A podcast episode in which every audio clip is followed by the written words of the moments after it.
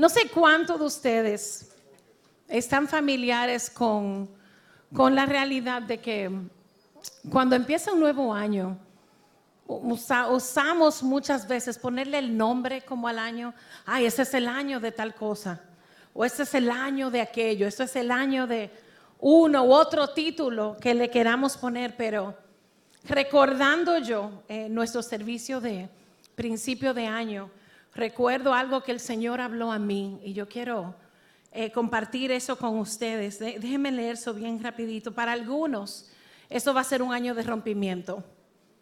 Va a ser un año de recibir aquellas cosas por las que tú tienes un largo tiempo orando. Para otros va a ser un año donde tú vas a tener que empujar. Para otros va a ser un año, ¿verdad? Donde vas a tener que, que afirmar tus pies para no dejarte ser llevado por nada. Pero independientemente del año que venga para ti, yo creo que para todo aquel que escucha la voz de Dios, para todo el que se recuesta del Señor de tal manera que se convierte en uno con Él, para esos va a ser un año de entenderlo, de entender sus caminos y de vivir una plenitud sin medida. Tú ves, y, eso es lo que yo tengo en mi corazón, que el Señor quería que miráramos hoy. Tú sabes que yo quiero que tú te propongas hacer algo. Y qué bueno que estamos los de la casa. Yo quiero que tú te propongas hacer algo. Que el 2020 sea un año donde tú estás más pendiente de lo que está pasando adentro de ti que lo que está pasando afuera. El pronóstico pudiera pintar oscuro es año de elecciones, pero si yo estoy pendiente a lo que Dios está hablando a mi vida, yo sé que Él es el que quita y pone reyes. Podría parecer que un año difícil se avecina, sin embargo, cuando mis ojos están en lo que Dios está haciendo en mí, en lo que Dios me está hablando, sin importar la dificultad que se avecina, yo sé que Dios está ahí, que Dios va a obrar. Amén. Yo quiero que abran sus Biblias conmigo. Vamos al libro de Génesis. Yo quiero leerles una partecita, bien pequeñita, de una, historia sumamente conocida, la historia de José. Y no vamos a leer toda la historia, yo quiero enfocar un punto de la historia, que es donde vamos a estar partiendo esta mañana, pero déjame recordarte que José es uno de los niños, uno de doce varones que Dios le da a Jacob. Y es su hijo amado, su hijo especial. Inclusive lo que Jacob hace, que Jacob le hace una túnica de colores, porque dice, sé que yo sé que este muchacho tiene algo especial. Empieza a levantarse una envidia entre los hermanos. Los hermanos venden a José, lo tiran en una cisterna vacía, dice, y lo venden. Y José, el amado hijo de papi, el ñoñito de la casa, el favorito, el principito, como le decimos a Benny en mi casa, el principito de su papi, ¿verdad? Es llevado cautivo a Egipto y por 13 años, por 13 años conoce cada dificultad que tú te pudieras imaginar. Dios le había hablado de darle un lugar de preeminencia y en vez de este lugar de preeminencia que él se soñó, lo que él termina siendo es un esclavo.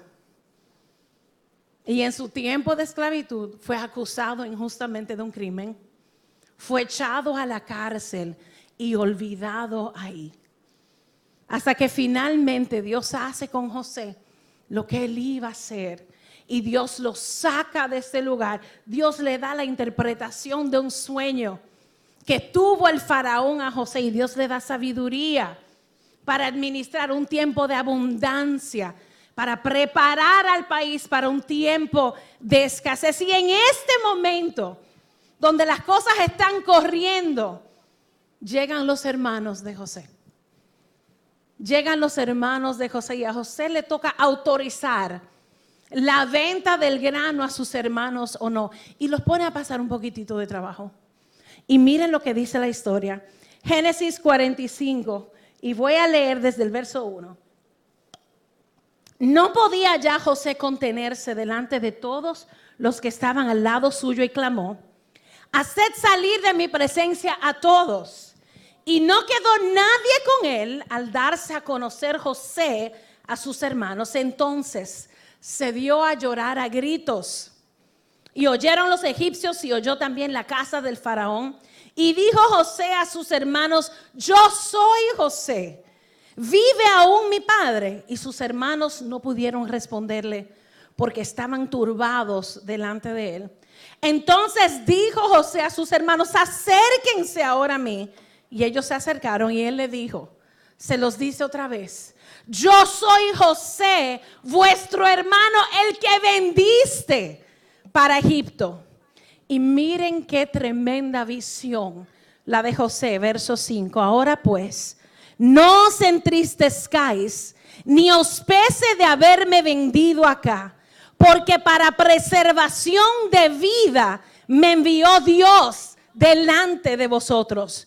Pues ya ha habido dos años de hambre en medio de la tierra y aún quedan cinco en los cuales no habrá arada ni ciega. Y Dios lo repite, me envió delante de vosotros para preservaros prosperidad sobre la tierra y para daros vida por medio de gran liberación. Así pues no me enviaste acá a vosotros, sino Dios, que me ha puesto por padre de Faraón y por señor de toda su casa y por gobernador en toda la tierra de Egipto.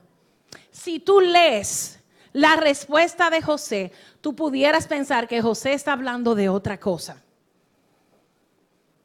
Porque José no hace referencia a que sus hermanos le hicieron este gran mal de haberlo vendido. Dios no le dice, fueron ustedes y es culpa de ustedes. José hizo justo lo que el Señor nos está animando a hacer. José no estaba mirando lo que le estaba rodeando, José estaba pendiente a lo que Dios está haciendo. Y un acto que uno pudiera pensar abominable, aborrecible, le vendieron a su hermano le vendieron a su hermano para ser esclavo en otro lugar y no sabían de su paradero. Y José le dice, no fueron ustedes, fue Dios que me trajo hasta aquí. Tú pudieras pensar o que José está un poquito despistado o hay algo que José pudo entender acerca de todo ese tiempo en su vida que quizás se nos esconde a nosotros. Mis hermanos, y esto es precisamente donde yo quiero que vayamos esta mañana. Yo creo que es normal mirarlo de afuera y basado en lo que está pasando alrededor de nosotros, nosotros contestar si estamos bien o si estamos mal, si las cosas van muy bien o si las cosas no van tan bien como querramos. Pero saben una cosa, a medida que caminamos con el Señor, el Señor quiere que crezcamos. Y hay un momento donde Dios quiere cambiar tu visión y quiere asegurarte que tú entiendas esta verdad. Tu bienestar no depende de las cosas que te rodean. Tu bienestar depende de aquel que mora en ti. Y si tú eres capaz de poner tus ojos en aquel que mora en ti, si tú eres capaz de no mirar el 2020 y juzgarlo por las cosas que pasen alrededor de ti, sino por las cosas que empiecen a pasar adentro de ti, quizás podemos empezar a ver la vida como la vio José. Y hay algo que pasa con esta visión de la vida. Hay algo que pasa con esta medida de sabiduría que se da de cuando estamos mirando las cosas correctamente porque tomamos la perspectiva de Dios. Es la única manera en la que tú puedes vivir en plenitud. De lo contrario, la plenitud, el bienestar se te escapa.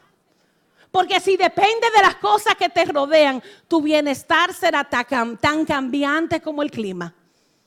Hoy llueve, mañana sale el sol, hoy está de viento, quizás venga un huracán pasado mañana, quizás haya una sequía la semana que viene.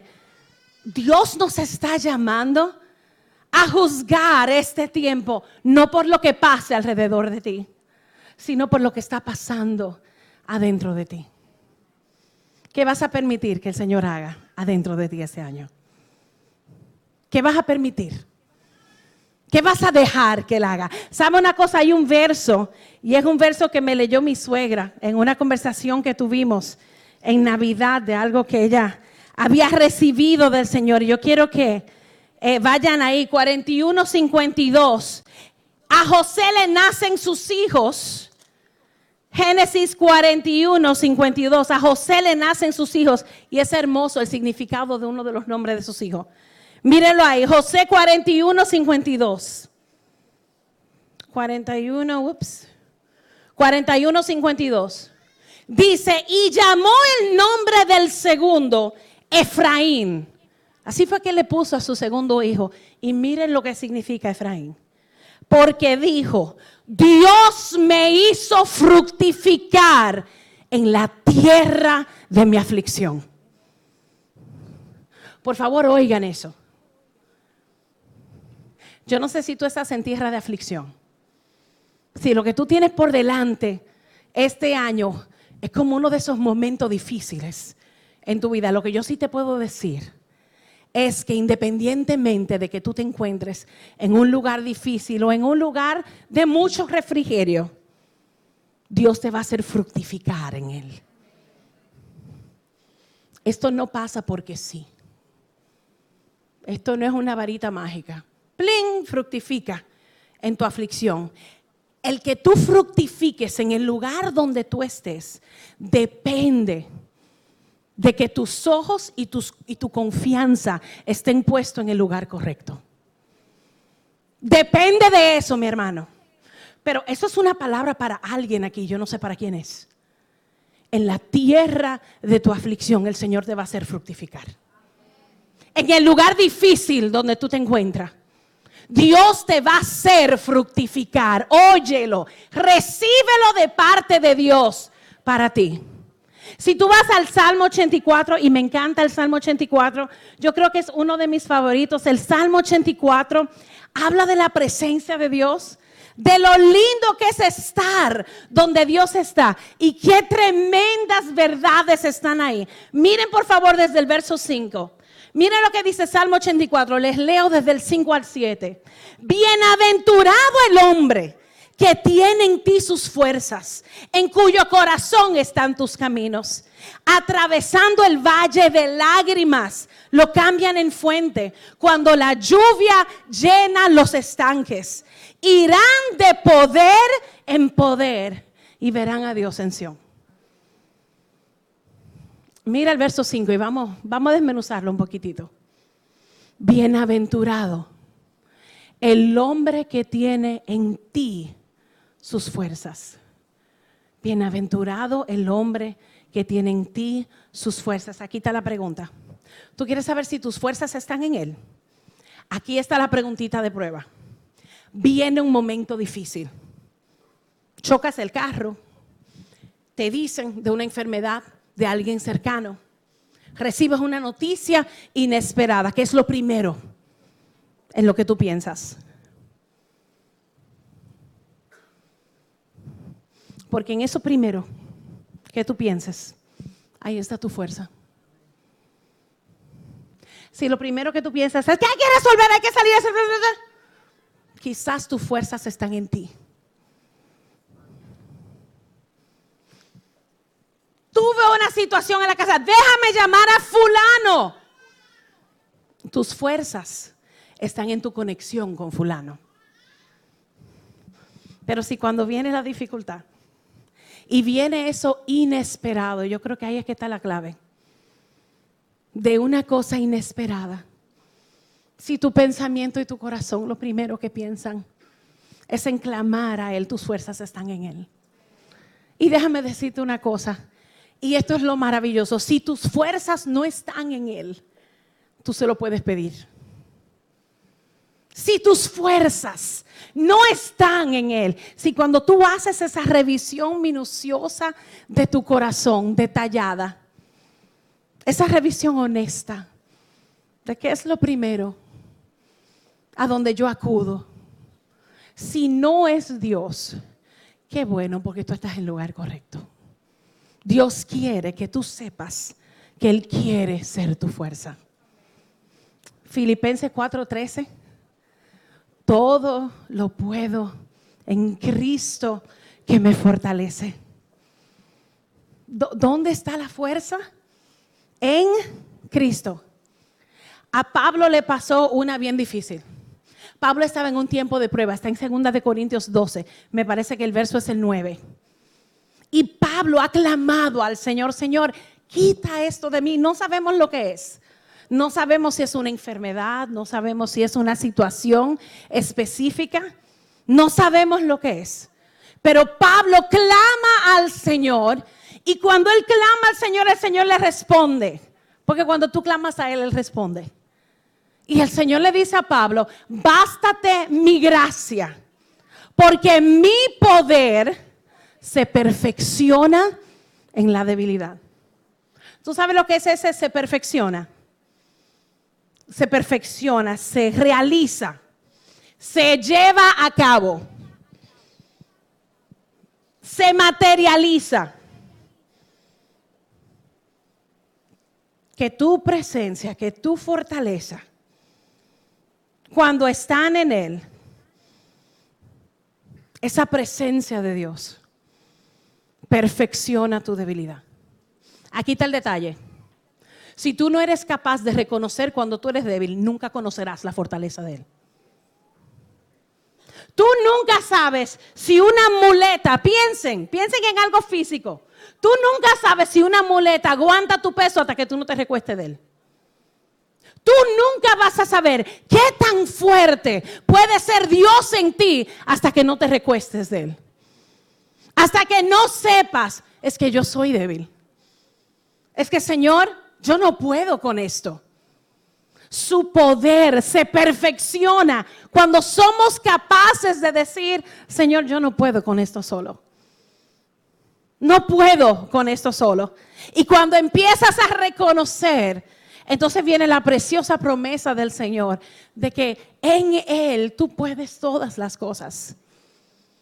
Bienaventurado el hombre que tiene en ti sus fuerzas, en cuyo corazón están tus caminos.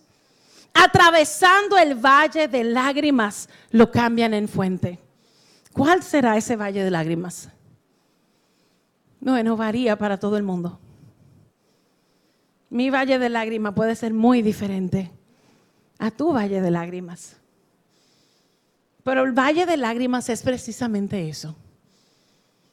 Un valle que tú tienes que atravesar, que te aflige, que te entristece, que te hace estar en dolor.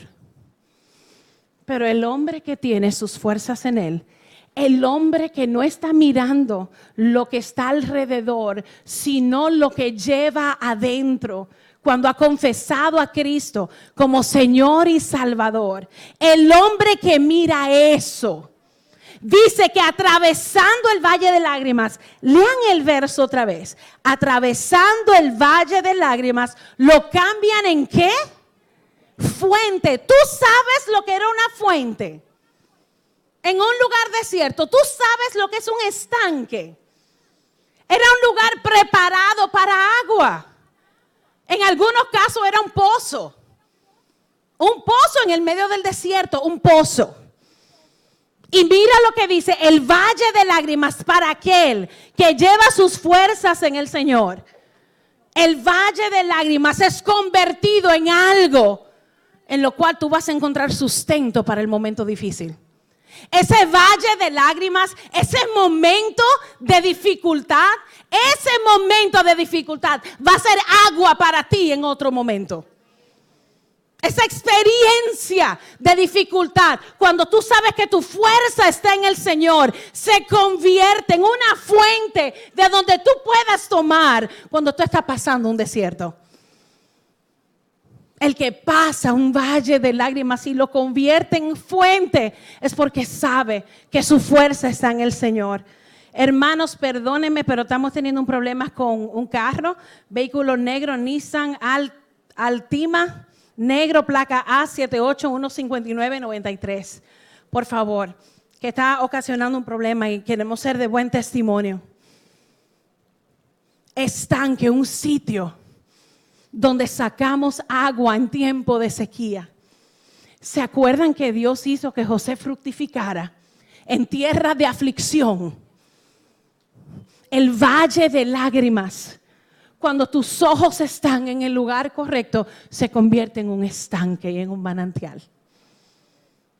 Y me encanta, ¿saben por qué? Porque si van a segunda de Corintios 4, y déjenme leérselo bien rapidito, segunda de Corintios 4, miren lo que dice, segunda de Corintios 4, verso 16, les voy a leer desde el 16. Por tanto, no desmayamos. Si estás en valle de lágrimas, eso es para ti. Por tanto, no desmayamos antes. Aunque este hombre exterior se va desgastando, el interior, no obstante, se renueva de día en día. Y entonces pasa a decirte la visión correcta del momento. Porque esta leve tribulación momentánea, este valle de lágrimas, esta leve tribulación momentánea produce en nosotros un cada vez más excelente y eterno peso de gloria. El valle de lágrimas se convierte en un manantial durante sequía. Se convierte en un manantial y mira dónde dice, ¿cómo se logra eso? Verso 18, no mirando nosotros las cosas que se ven, porque las que se, no se ven, sino las que no se ven. Pues las cosas que se ven son temporales, pero lo que no se ve es eterno. ¿Tú estás oyendo? Como esa tribulación que parece que te está sacando la vida. Dice que si miro lo que no se ve, en vez de lo que se ve, voy a entender que esta leve tribulación momentánea, Dios la va a convertir en un mayor y eterno peso de gloria. 20-20. ¿Quién gana? ¿Quién pierde? La delincuencia como a un millón por ciento. Los precios ya descontrolados. La situación que se avecina ya se ve difícil. ¿Qué va a ser el 2020 para ti? ¿Dónde vas a mirar? ¿En las cosas que se ven, que son temporales? ¿O en lo que no se ve, que es eterno? Y la iglesia se le llama, vive más alto. Vive en un nivel diferente. Vive en un nivel diferente. No mire las cosas como aquellos que andan sin Dios y sin esperanza, dice Efesios. Atravesando el valle de lágrimas, lo cambian en fuente. Y el verso 5 del Salmo 84 dice, irán de poder en poder. Piensa en esto. Si tú has hecho alguna vez un viaje muy largo, ¿a quién le pasa que cuando tú empiezas el viaje, tú tienes muchísima energía? Yo recuerdo que recién casados, a mi esposo a mí se nos ocurrió caminar el botánico a las 2 de la tarde, un domingo porque queríamos empezar a hacer ejercicio. Y empezamos con brío. Sin más no estoy, empezamos alabando al Señor. Papu y yo cantando ahí. A mitad del camino yo me senté, lloré amargamente y le dije a Papo, si tú no me buscas un taxi, yo no me muevo de aquí. Tú empiezas con toda la fuerza y camino, y camino, y camino, y camino. Y si es esta travesía y esta carrera de la fe, camino, camino, camino. Lo normal sería ir de poder a debilidad. Porque mientras más lejos tú vas, más te cansas. ¿Sí o no? Sin embargo, dice, el hombre que tiene en ti sus fuerzas irá de poder en poder.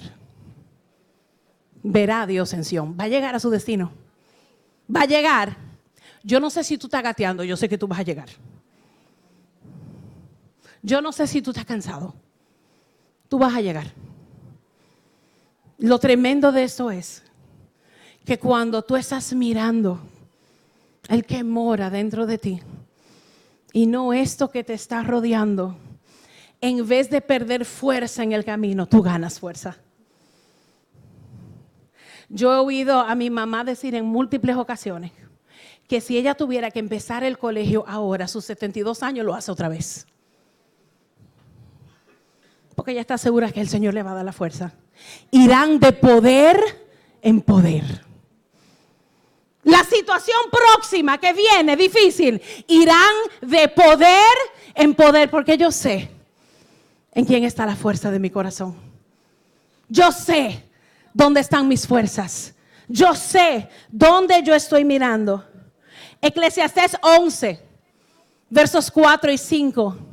Salomón escribe Eclesiastés y qué triste la historia de Salomón. Yo no sé si tú te la sabes. Salomón tiene la tremenda y grata experiencia de ser un hijo criado en los caminos del Señor. En Salomón se ve el testimonio de que la otra generación que viene en Dios, ¿verdad? Viene como con mayor fuerza, viene con mayor entendimiento, viene con mayor poder. Por eso nuestros hijos van a llegar, deben llegar más lejos en el Señor de lo que hemos llegado nosotros. Y la iglesia, ¿verdad? Que está en escuela dominical, ni se diga. Porque el piso de ellos, ¿verdad? Es el techo nuestro. Nosotros le pusimos fundamento. Salomón, Dios lo visita dos veces. Él le pide al Señor lo que quiere. Y Dios no solamente le da a Salomón lo que pide, le da muchísimo más. Y Salomón dedica su vida. Hay un momento de su vida donde él se dedica, déjame averiguar todo, como para entender y darle peso a las cosas correctas. Y Salomón escribe Eclesiastes y qué triste que Salomón termina su vida apartado de Dios uno que estaba firme se deja desviar. En el caso de Salomón fue por sus mujeres. Se empezó a casar con diferentes mujeres que profesaban una fe diferente. Jóvenes queridos, cuando tú pones tus ojos sobre alguien que no está caminando en la misma dirección que tú, estás poniendo tu vida en peligro mortal. Cuando te fijas en una persona que no tiene a Dios como centro ni norte, por bueno que parezca, no están valorando las mismas cosas. Y qué fácil es estar firme y resbalar. Por eso la palabra nos dice, el que está firme, mire que no caiga, pendiente a tu caminar. Eso fue un paréntesis. Salomón en el verso capítulo 11, 4 y 5 son los versos. Miren lo que dice. Habla de mirar lo que te está rodeando, inclusive para decidir lo que vas a hacer. Y miren qué tremendo. El que al viento observa, no sembrará. Y el que mira las nubes, no cegará. Como tú no sabes cuál es el camino del viento, o cómo crecen los huesos en el, vientre de la, en el vientre de la mujer encinta, así ignoras la obra de Dios, el cual hace todas las cosas. Si miras al viento, no vas a sembrar. Si tú miras las circunstancias alrededor de ti, nunca es un buen momento para honrar a Dios. Si tú miras la situación que estás viviendo, nunca es el momento preciso para obedecer a Dios. Si miras la situación que está viviendo, nunca es el momento oportuno para tú hacer ese ayuno de 21 días. Nunca es el momento preciso de obedecer esa palabra que Dios me dio. Porque si miras al viento, lo dice Salomón, si miran al viento, no van a sembrar nunca. Y si te pones a mirar las nubes, si miras afuera de ti, nunca le darás continuidad a lo que Dios ha puesto en tu corazón. Y sin embargo él dice, ¿y qué cosa tan grande? Tú no sabes ni de dónde viene el viento ni a dónde va. Pero Dios creó todas las cosas. Y por favor, tráelo un poquito, aterrízalo a tu vida.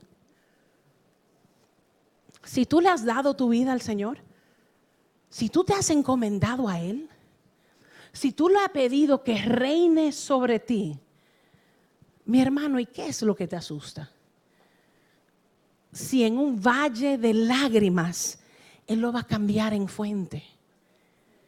Que es que en este viaje tú no vas a huir de tú no vas a ir de poder en debilidad. Es que si tus fuerzas están en él, tú vas a ir de poder en poder. Y vas a llegar a la meta. Vas a llegar hasta el fin. Vas a perseverar. Verás a Dios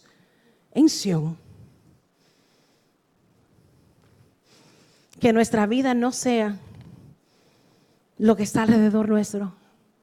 Miren, si, si nosotros miramos lo que está alrededor nuestro, yo creo que nosotros cerraríamos el colegio. Y quizás tú cerrarías tu negocio. Y quizás algunos entienden, para muchos la solución es irse del país solamente para encontrarse que en el otro país también hay dificultades. Solamente para entregarse eso. Si miramos elecciones, si miramos la sociedad, si miramos los jóvenes que se están levantando hoy, si miramos afuera, nunca vamos a entender lo que Dios quiere hacer. Pero si nuestros ojos están en el lugar correcto, la sociedad está podrida, nosotros la vamos a santificar. Los jóvenes se nos están perdiendo. Mira, aunque se lo tengamos que arrebatar al diablo de la misma boca, vamos arriba.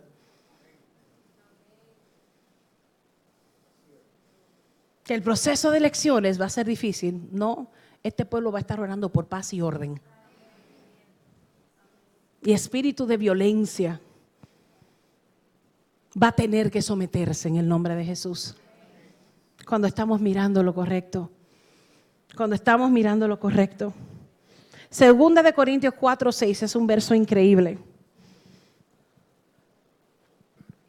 Y yo quiero que me pongan algo que eh, yo creo que lo usé una vez en un estudio bíblico. Pero segunda de Corintios 4, 6, ahí mismo donde estábamos leyendo, de mirar lo que no se ve, de poner nuestros ojos ahí. Miren lo que dice el verso 6. Dice, porque Dios que mandó que de las tinieblas resplandeciese la luz, es el que resplandeció en nuestros corazones.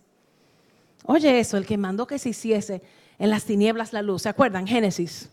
Hágase la luz y se hizo la luz. Y vio Dios que la luz era buena.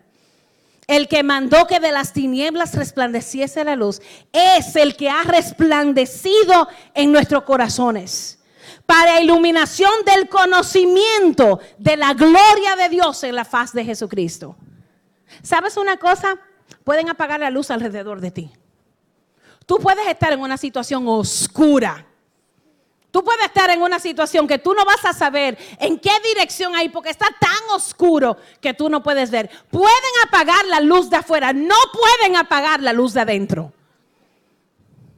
La luz de adentro nadie la apaga. Porque el que dijo, hágase la luz en las tinieblas, es el que resplandeció en nuestros corazones. Y esa luz nadie la apaga. Y mira lo que te dice Pablo, pero tenemos este tesoro. ¿Cuál tesoro? La luz que ha resplandecido en nosotros. La misma gloria de Dios que se encuentra en la faz de Jesucristo. Este tesoro en vasos de barro para que la excelencia del poder sea de Dios y no de nosotros. Y aquí vamos, que estamos atribulados en todo, mas no angustiados en apuros, mas no desamparados, perseguidos, perdón, en apuros, mas no desesperados, perseguidos, mas no desamparados, derribados, pero no destruidos. Si tú ves eso, eso yo lo encontré en internet, buscando, estaba preparando algo para mis muchachos aquí en el colegio. Y yo siento que esa ilustración, esa imagen, ilustra exactamente lo que Dios nos quiere decir. Estamos atribulados. La letra está verde. Piensan que la tribulación, si tú le pusieron color, es verde. Sin embargo, la próxima línea, más no angustiado. La tribulación no penetra mi interior. No te pierda, estoy pasando un mal momento. ¿Se acuerdan de cómo nuestro pastor nos definió fe hace unas semanas atrás? La fe no niega la realidad, pero sabe que hay una realidad mayor. Atribulado, sí. Oye, estoy pasando trabajo, mas no angustiado. Esto de aquí afuera no penetra lo que está pasando aquí adentro. ¿Cuál es la próxima? En apuros. Estoy apurado. Yo necesito que Dios obre, pero ya.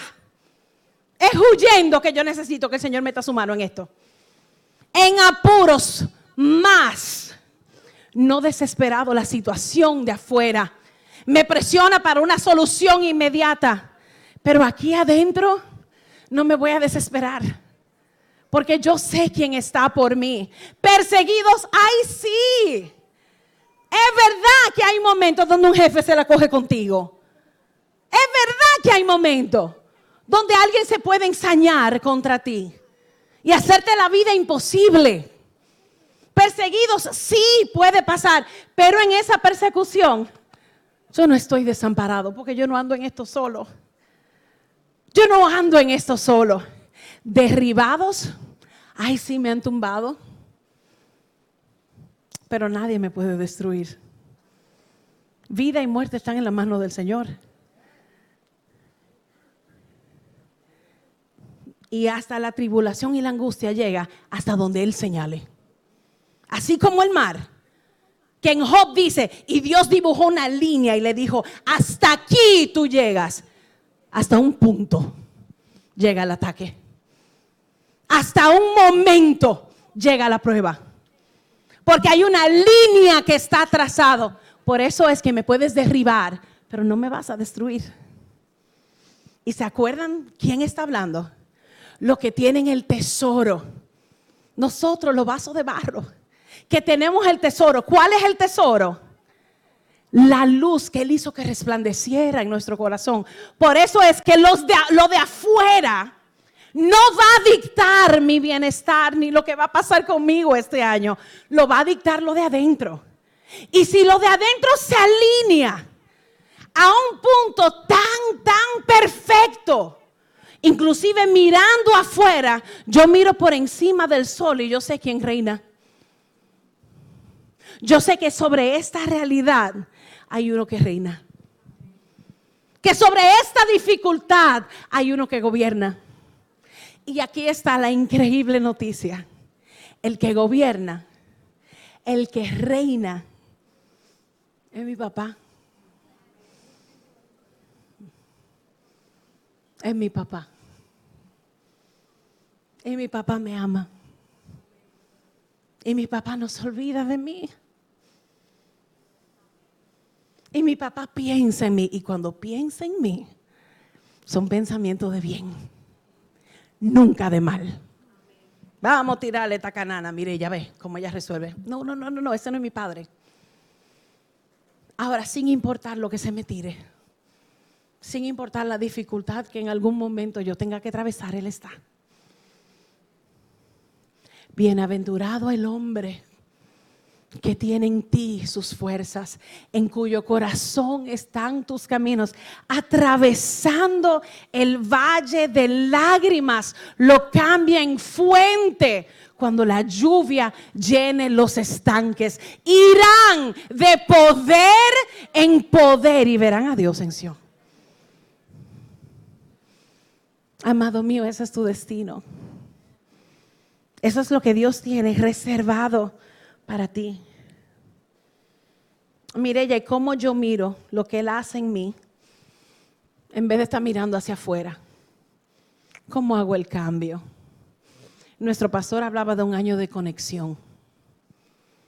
¿Cómo haces el cambio? Eso se practica. ¿Cómo haces el cambio? Eso requiere una disciplina espiritual requiere que día tras día tú decidas dónde vas a mirar. Requiere que día tras día tú estés con Él el tiempo que tú necesites estar para asegurarte que estás mirando donde tienes que mirar. Si estás viviendo de domingo en domingo, esto no pasa. Si tú entiendes que tu asistencia aquí el domingo, tú ponchaste y tú cumpliste, mi hermano, usted se va quizás un poquito más alegre, quizás un ching más tranquilo. Le garantizo que uno usted ni se acuerda de lo que se predicó. No porque seamos malos, es que el embate de allá afuera es fuerte. Y la relación con Dios no se cultiva de domingo a domingo. Eso no funciona. Eso no funciona. Así no es. ¿Cómo tú logras mirar al, al, lugar correcto estando, poniéndote en el lugar correcto? Estamos ayunando. Únete al ayuno. La iglesia está ayunando. Únete al ayuno para que tu mirada esté donde tiene que hacer. Y cuando yo digo de mirar adentro, yo no estoy mirando de mirarte a ti. Yo te estoy diciendo que cuando mires que lo de adentro determina lo que pasa afuera, que aquel que habita en ti, la conexión con el que habita en ti determine tu bienestar y no lo de afuera. Lo grande de esto es que cuando eso empieza a ocurrir, tú empiezas a afectar lo de afuera.